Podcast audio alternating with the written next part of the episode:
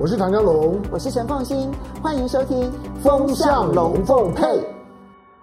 好，欢迎收看雅虎 TV，我是唐家龙。来，今天星期天，大家来聊天。来，今天呢，我们聊聊聊轻松一点，不过跟澳洲有关哦。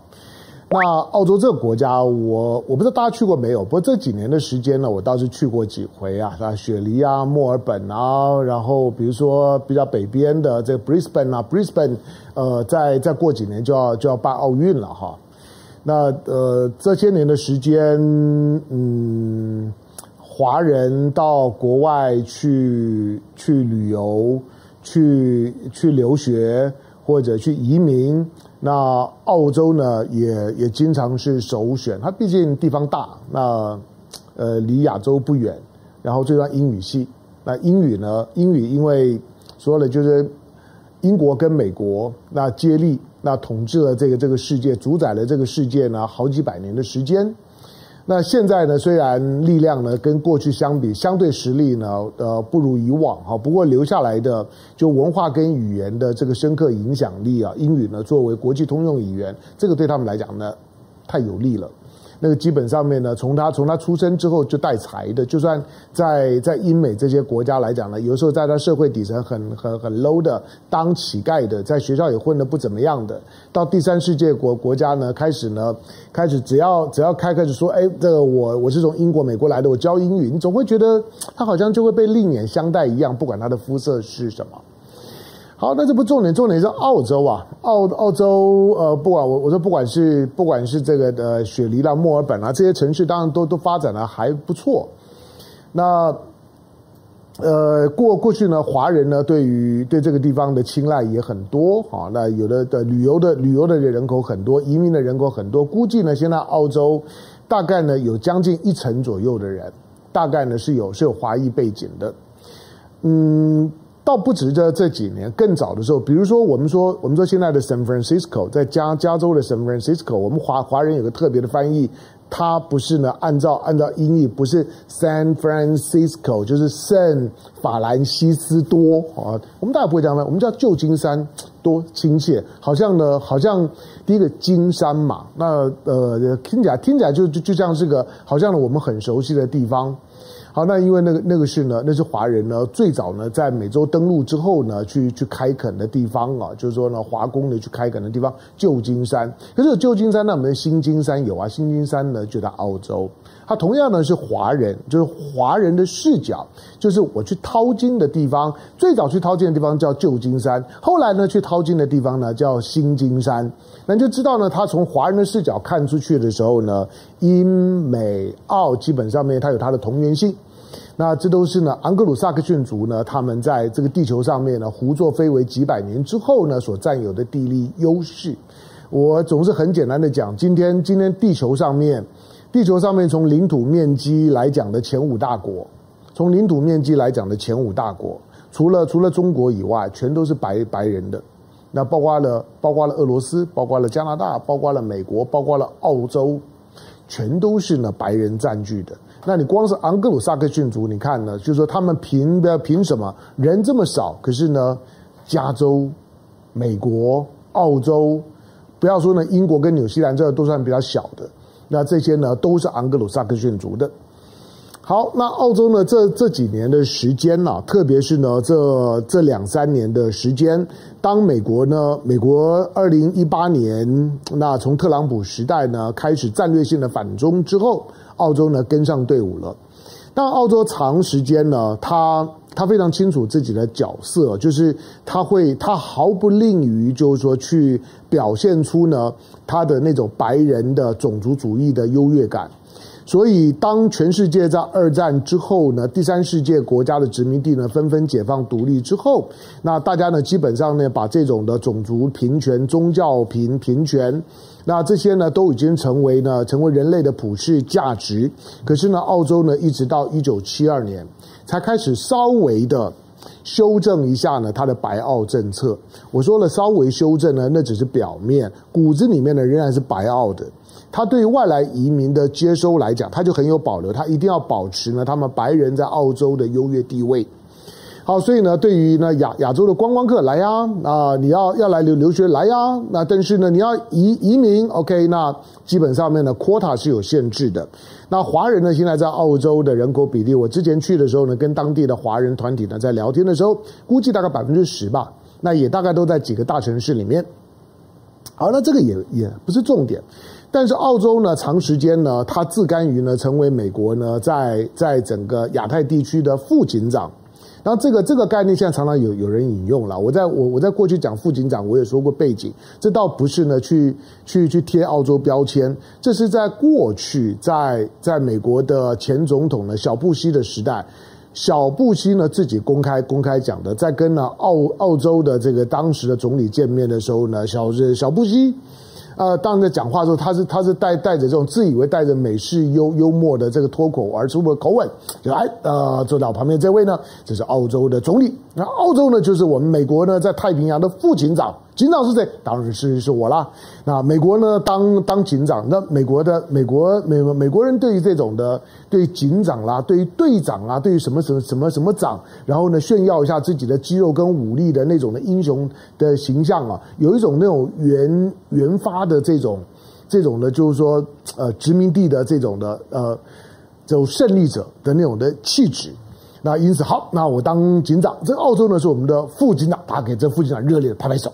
澳澳洲的总理呢，也也不以为会觉得，嗯，这好像是一种的加冕仪仪式哈。好，那呃之后呢，大家呢偶尔就会开玩笑讲说，那澳澳洲是什么？澳洲就是美国在在太平洋的副警长。那警长呢，因为辖辖区很大，那有时候呢偷懒，那也不太管事儿，所以就把很多的工作呢就外包给这个副副警长。那副警长不称职的时候怎么办呢？像最近呢，副副警长呢就被检讨了很多。那你像美国的印太印太事务的协调官呢，Kurt Campbell，Kurt Campbell 呢最最最近带着一点点的嗯傲气啊，跟一点点那种的怒武器啊。到到到这个就是说呢，南南太的三国呢去走一遍，这这三国非同小可啊！我我过去提过，你不要小看这三国。当从台湾的角度，因为对大部分人对太平洋的岛国的认识不多，那除了呢所罗门最近比较夯之外，那其实他去的另外这两个国家，包括了包括了斐济啊，包括了巴纽，这些呢是南南太除了澳洲以外，除了澳洲、纽西兰之外，南太三大国大概就是这三国了。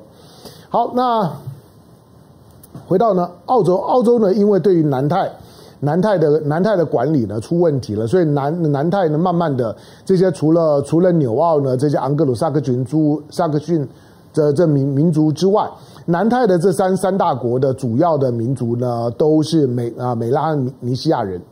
那跟跟呢跟纽澳呢是不一样的哈，这所以呃不管是所罗门也好，或者是巴纽也好，或者斐济斐斐济除了。除了呢美拉尼西亚人之外呢，另外大概还有百分之三十几，将近四成的左右是印度裔的。好，那这个呢，因此他们跟跟跟纽澳之间呢，在种族、语言以及历史背景上面来讲呢，都不太一样。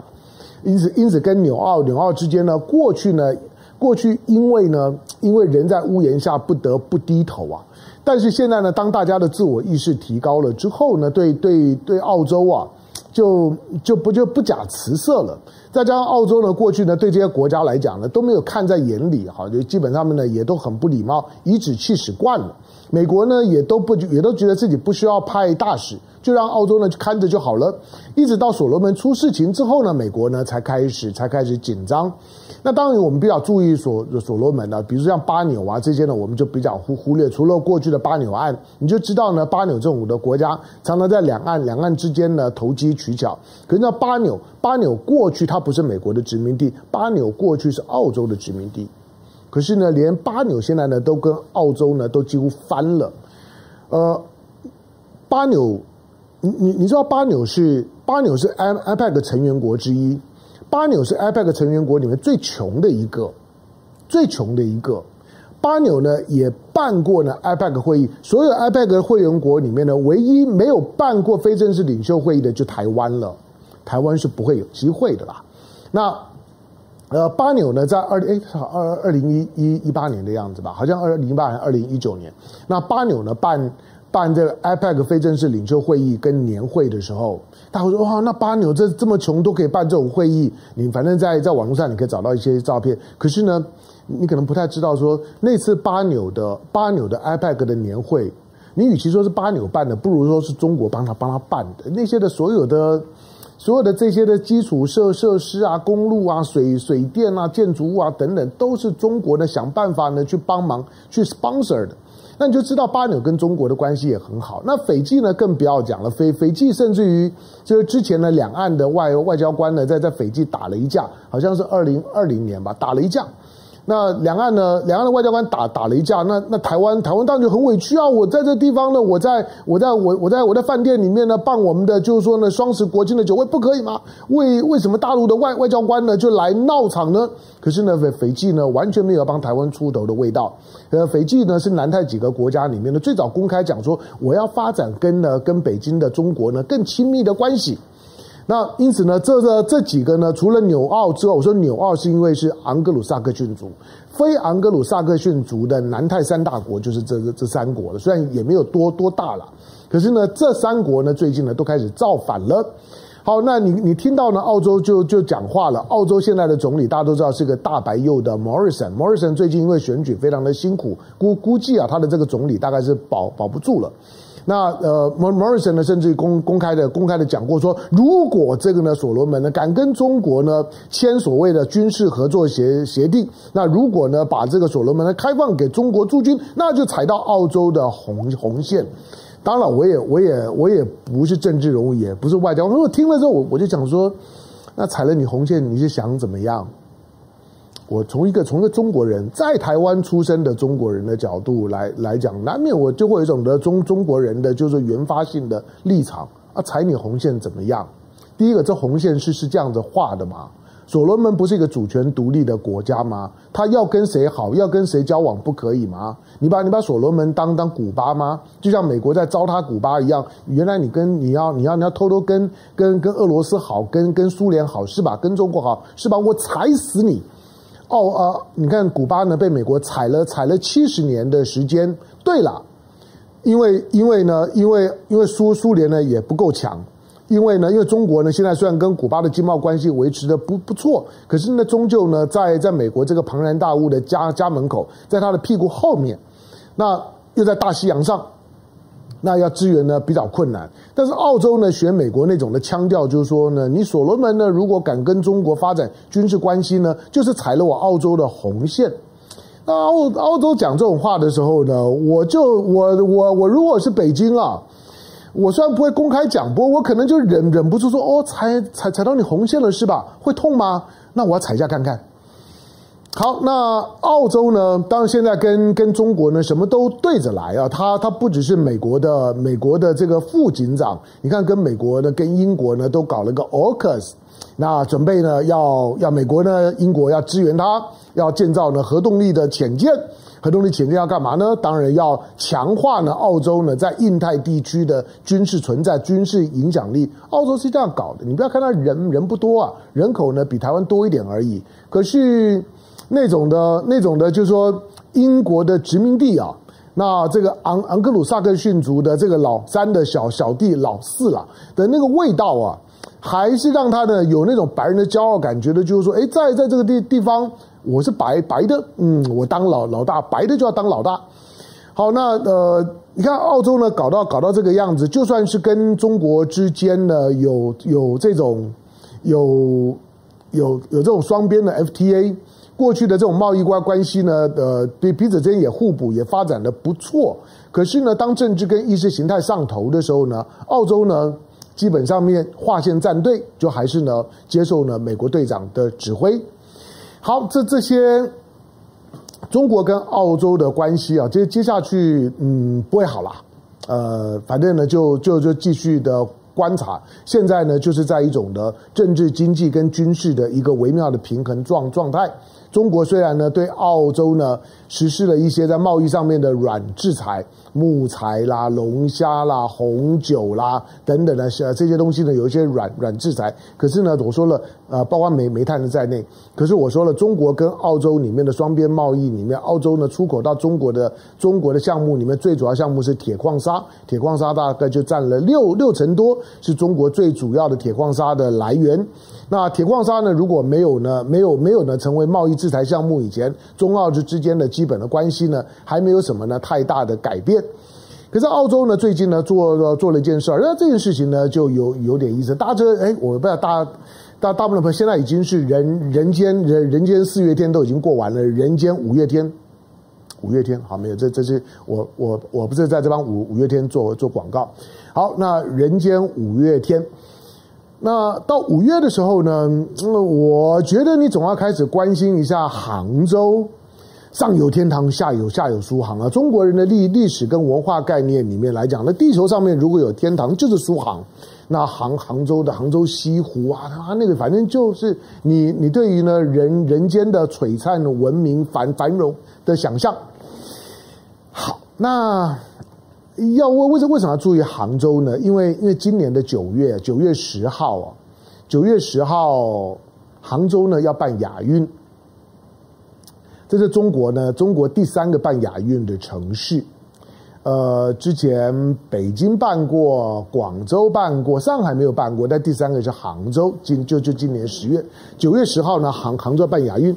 那杭州办亚运，亚亚运办办就办完了的，跟跟刚刚的 IPAC 一样。台湾，台湾，台湾虽然都都会参加亚运，不过台湾是没有机会办亚运的。亚运讲起来也没什么了不起，台湾的经济实力，台湾的台湾的这个这个就是说呢，运动的软硬体的条件，台湾如果办亚运，这如果不是政治因素，那台湾绝对不会有问题的。你看，在亚洲的主要的国家城市里面办亚运呢，办过最多的城市是哪一个？你知道吗？曼谷。你看，曼谷都办过四次亚运了，那台湾呢，一次都都没有，任何一个城市呢都没有。好吧，这也不不是重点啦。那杭州今年九月十号办办亚运了，那台湾呢，当当然中华台北一定是会参加的。何况呢，这个亚运，这个这个亚运大概是呃，算是史史上距离台湾最近的亚运会了。呃，为为什么史上最近？因为杭州到台北。的直线距离呢，五百公里，大概就台北到到到屏东到到到垦丁的距离在五百公里，所以呢，这大概是这大概是史上距离台湾最最近的亚运会，呃，还还有没有更近的？应该应该应该没有了。好，那就这么近。好，但是那又怎么样？跟澳洲是什么关关系呢？你知道在，在在二零一九年的时候，亚奥会啊，亚奥会通过了一个一个决议，就是说啊啊、以后的亚运会呢。我们我们我们我们可以不一定只有只有所谓的亚亚洲国家，我们可以我们可以邀请呢大洋洲国家来来参加，大洋洲国家呢包括澳洲、纽西兰在内的十七个，那我们可以参邀请大洋洲国家来参加。那那个时候呢，澳洲、纽纽西兰当然最主要的，你知道，反正大洋洲国国家嘛，刚刚说除了纽澳之外呢，就就是三大国，那三大国呢。呃，所所罗门、斐斐济跟巴纽扣掉了之后呢，那其他都是非常非常小了。好，那我们就邀邀邀邀太平洋的这个，就是说呢，十七个国国家。呃，同时呢，亚呃亚奥会呢，在二零一九年呢，还做成决议，这这这不止光邀请而已。呃，看先欢迎他们来参加，包括了棒球啦、篮球啦、沙滩排球啦等等等等，也开出了一些项目。那呃，可以让让这个就是说呢，太平洋的国家呢，大概呃给他们三百个运动员的 quota，也给他们呢一百五十个工作人员的 quota。那这是呢，这是亚运会啊，亚运会呢把自己扩大成为一个不只是亚洲运动会，让他有机会成为亚太运动会的一个开始。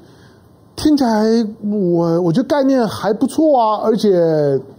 而且可以可以可以增加呢，增加呢亚运的看点，呃，也可以增加亚运的竞争力。因为澳洲啊，纽西兰尤尤其是澳洲，它还是有一些的顶尖的运动员的。你你记得去年的东东京的奥运，东京的夏季奥运也 delay 了一年嘛？那澳澳洲人家实力还不错的，澳洲还拿了，我记得是四面的金牌吧，好像好像四面的金牌，还有几面的银牌啊，所以所以澳洲呢，在某一些的运动实力啊，其实还 OK 的。那亚奥会呢，都都敞开双双臂呢，要澳要澳洲参加了，但是就在前两天的时间。澳洲的澳洲的奥会说，呃，今年今年九月的杭州亚运呢，澳洲就不参加了。澳洲讲完之后呢，纽西兰的奥会呢也也跟着说，呃，纽西兰也不参加了。那澳洲纽西兰呢说不参加呢？呃，有有有两两套理由，一个就是说，啊，现在疫疫情很复杂嘛，大陆的防疫很麻烦。那你看今年的今年的北京的冬奥啊，防疫啊防的防的这么的严格，很很多的运动员呢，尤尤其像这种的这这这种的呃，像像是这种的白白白人的运动员，总是觉得来到了亚洲还要接受你们这些这些呢东东方人的指指点点的这种的管控的规则，那老子不爽。你你你回头去看呢，就是说。在北京办冬奥期间呢，你听到的少部分会抱怨呢，有关于防疫管制的，就全部都是这些白人运动员。那你就你就知道呢，他基本上面除了除了除了这种的这种的管制的问题之外，还一个呢，还一个就是呢，他白呀，他其实我我觉得还是有一些的种族的优越感。好，那第二个呢，就就就是呢，你知道澳洲的讲法是说，哦，我我们问了一下，就是说这几个单项的这些这些协协会啊。没有运动员说要参加亚运啊，我们没有运动员要参加，所以我们就不参加了。啊，大家会说，好吧，那既然澳澳洲第一个，他他是大洋洲嘛，那啊亚运呢，本来对他来来讲，可能也没有这么的重要。第二个，他既然没有运动员要参加，又有这种防疫方面的考量，那就不参加吧，这有什么好做文章的吗？可是你要你要知道。二零一九年呢，亚运亚奥会之所以会做做出这个邀请呢，澳纽邀请了大洋洲十七国呢，可以参加呢亚运，来来来呢，来就是说呢，呃，大家呢一起来来共襄盛举，来办 party，是因为二零一七年的时候，澳洲自己主动说我们可以参加亚运啊，二零一七年距离现在五年哦。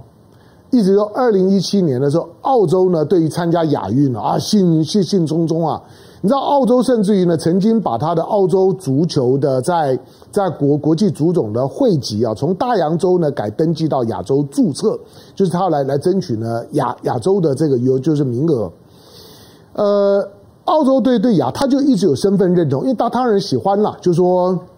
你知道那那种的那种。澳洲待在大洋洲里面啊，那个就是它的舒适圈啊。这个地方我最大，那个地方作威就作福，怎么做都都舒服啊。其他国家都很小，但是如果到亚洲，因为毕竟这个是一个比较大的竞争舞台啊，又有日本，又有中国，那有有这些大国，东盟现在的实力呢也也非常非常强，又有韩韩国，澳洲的力量呢一摆进了亚洲的这个舞台之后呢，它就被稀释掉了。那种舒适圈的舒适感呢就不见了。不过在这种时候呢，当你之前自己表态说呢，你你想要参加亚运，那现在呢，二零一九年亚奥会呢开放名额给你。二零二二年呢，在二零一七年的时候呢，在当时的澳洲曾经讲过说他想参加杭州亚运，可是在杭州亚运呢快要办的时候呢，你又呢突然说呢我不参加了。但你你认为这里面没有政治的原因吗？当然有啊。你看到现在的澳洲的总理 Morrison，Morrison 呢，我都我我都觉得他应该是被台湾的民进党给下药了。呃，他应该是民呃，他应该是民民进党的海海外的优优优秀党员啊，因为你最近听 Morrison 的讲话，那个完全就是台湾的民进党的这个选举文宣的 slogan 啊。你看到那个 Morrison Morrison 呢所所代表的他的他的这个自由党，他虽然叫自由党，不过他是个大白右啊，是个非常非常保保守的政党。你看 Morrison 现在的选选举的语言，因为他的他主要对手是工党嘛，投票给工党。就是投票给中国，投票给给给工党的叉叉叉，你就是投票给给习近平，你就觉得哇，澳澳洲的选选选举语言也也这么的奥步了吗？你都以为说这种的这种的腔调，应该应该只有在在台湾在选举的时候才会听得到吧？可是人家澳澳洲学的多多快，你从澳洲之前在炒炒作炒作王立强的这个假共谍的新闻，跟台湾的这些深绿色的媒体配合的简直天衣无缝，漂亮极了。在在二零二零年的这个总统大大选前的时候呢，对蔡英文总统呢的胜选帮助最大的，除了反送中之外，就是一个王立强。那王王立强都还可以这样子，那拍拍这种的沙龙影片出来走走走台步，煞有其其事啊！觉得突然间爆红，好像是二零一九年的泽伦斯基一样。好，可可是选选完了之后。王王立强现在在在哪里啊？利用完了之后呢，就算了。那种基本上面就是连连历历史的泡沫呢都谈不上。好了，基本上面澳洲呢，这个时候，这个时候呢说呢，他不参加呢亚运。呃，我我我在想，如果说不是这五年的气氛的转变，从二零一七年想要参加亚运，到而且想要参加杭杭州亚运，五年有杭州亚运要办的时候呢，他说我不参加了。那。当然，反映了就这几年的时间，澳洲的政治台态度跟中澳之间的政治关系的转变。那如果以后其他的国家办亚运的时候呢，澳澳洲会不会参加？说，哎呦，呃，今年呢我要要参加，有可能。但是他基本上在告诉你，就是说，澳洲呢，他他想要玩玩玩这种，就是说双双面认同的角色，就是。平常的时候呢，把自己打扮成呢，我我是大洋洲的老大，在大洋洲，你想澳洲平常参加大洋洲的这些呢，大洋洲的岛岛国运动会，那个多无聊啊！大洋洲那些国家怎么会会是你对你对手呢？几乎所有的这运动比赛呢，都你澳洲，那你纽西兰都包办了。就是从我们的角角度来讲，实力学悬殊玩起来没意思啊。可是。OK 啦，就是他，他毕竟是副警长嘛。那在那个舒舒舒适圈里面呢，呃，基本上玩玩起来呢比较开心一点。那真的有企图心呢，就来亚亚洲嘛，那让它变成是亚太运动会。可是真的要参加亚洲运动会的时候呢，他又开始犹犹豫了。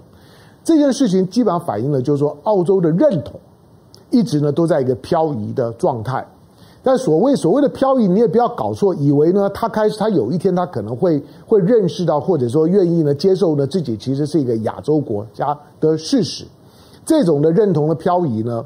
要调整到一个对的位置啊，那非常非常的久。像日本日日本从上个世世纪二战之前。呃，日日本有有一段时间，日本的那种所谓的脱亚脱脱亚入欧论，就是日本呢觉觉得自自自己呢是自己应该呢在灵灵魂上面呢是欧洲人是白人，我在灵魂我的我的我的灵魂是是高贵的欧洲的白人，那但是我的肉体呢却却却是呢黄的，生活在一个呢粪坑一般的亚洲。这上个世纪呢将近一百年前的日本的论调，到现在都还洗不干净，澳洲也一样。